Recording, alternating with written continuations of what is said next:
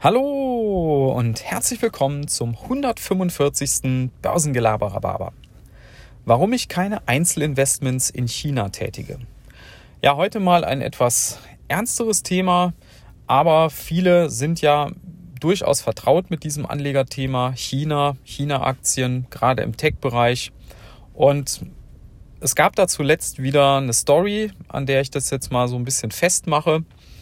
Aber ich werde auch noch ein, zwei andere Beispiele euch nennen und das begründen, warum ich da ein bisschen kritisch dem Ganzen gegenüberstehe. Also die Story, um die es geht, habt ihr vielleicht mitbekommen. Da geht es um diesen Fahrdienstleister Didi, also was ähnliches wie Uber in China. Die hatten jetzt kürzlich ihren Börsengang und die waren kaum gelistet. Da kam dann von der chinesischen äh, von der chinesischen Regulierungsbehörde, von der chinesischen Führung äh, die Maßgabe, dass jetzt die App aufgrund von Datenschutzvorwürfen erstmal nicht mehr geladen werden darf. Was natürlich für ein Wachstumsunternehmen und was jetzt gerade durch den Börsengang erstmal im Fokus steht, natürlich äh, gar nicht geht. Ja, ganz schlechte Presse, ganz schlechte Publicity. Und ähm, das ist ja nicht das einzige Beispiel, wo wir in den letzten Monaten was in diese Richtung gehört haben. Ihr erinnert euch bestimmt noch an den kurzfristig abgesagten Börsengang von der Alibaba-Tochter Ant Financial. Ja, sollte einer der größten Börsengänge aller Zeiten werden.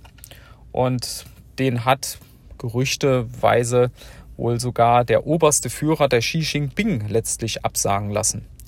Und der Hintergrund ist, wie bei allen diesen Dingen, oft der, dass die chinesische Führung einfach zeigen will, wer das Sagen hat.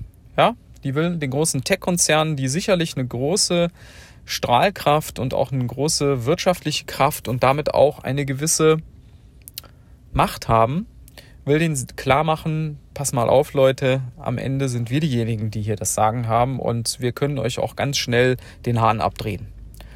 Und das ist für mich persönlich einfach so ein Punkt, wo ich sage, diese, diese politischen und regulatorischen Risiken, die sind für mich zu groß. Das ist für mich zu undurchsichtig, wenn da morgen die chinesische Regierung äh, der Meinung ist, dass, keine Ahnung, Tencent irgendeinen Mist gebaut hat, dann wird denen der Saft abgedreht und eine Woche später sind sie wieder mit Alibaba dran und danach ist vielleicht wieder jemand anders. Ja. Ähm, ich habe auch mal einen Artikel gelesen, ist noch gar nicht so lange her, dass durch diese Aktionen mittlerweile in der ganzen Tech-Szene in China auch bei den Gründern eine große Verunsicherung herrscht. Ja, und ich bin mir ziemlich sicher, dass das letztlich die ganze Dynamik des, der chinesischen Tech-Szene bremst. Und deswegen ist das für mich einfach ein zu hohes Risiko, weswegen ich keine Einzelinvestments in China tätige, zumal ich auch diese ganze ja, das, diese ganze Vorgehensweise dort äh, und die Einschränkungen und äh, der Menschenrechte und all, all diese Sachen eh schon kritisch sehe. Aber das ist einfach für mich so ein zusätzlicher Grund und ähm, da muss jeder einfach selber wissen, wie er damit umgeht. Also im Moment, ihr seht das auch an den Märkten, ist bei vielen Investoren eine große Verunsicherung da. Die ganzen großen Tech-Schwergewichte werden mit deutlichen Abschlägen gehandelt und ähm, man weiß nicht, wie es da jetzt wirklich weitergeht. Ja. Von daher bin ich nach wie vor zuversichtlich, dass die USA ihren, ihren Vorsprung und ihre Vormachtstellung da durchaus halten können, wenn sie es klug anstellen. Und ähm, aber wir werden sehen, wie es weitergeht. Ja, in diesem Sinne wünsche ich euch einen schönen Resttag und bis dann. Ciao.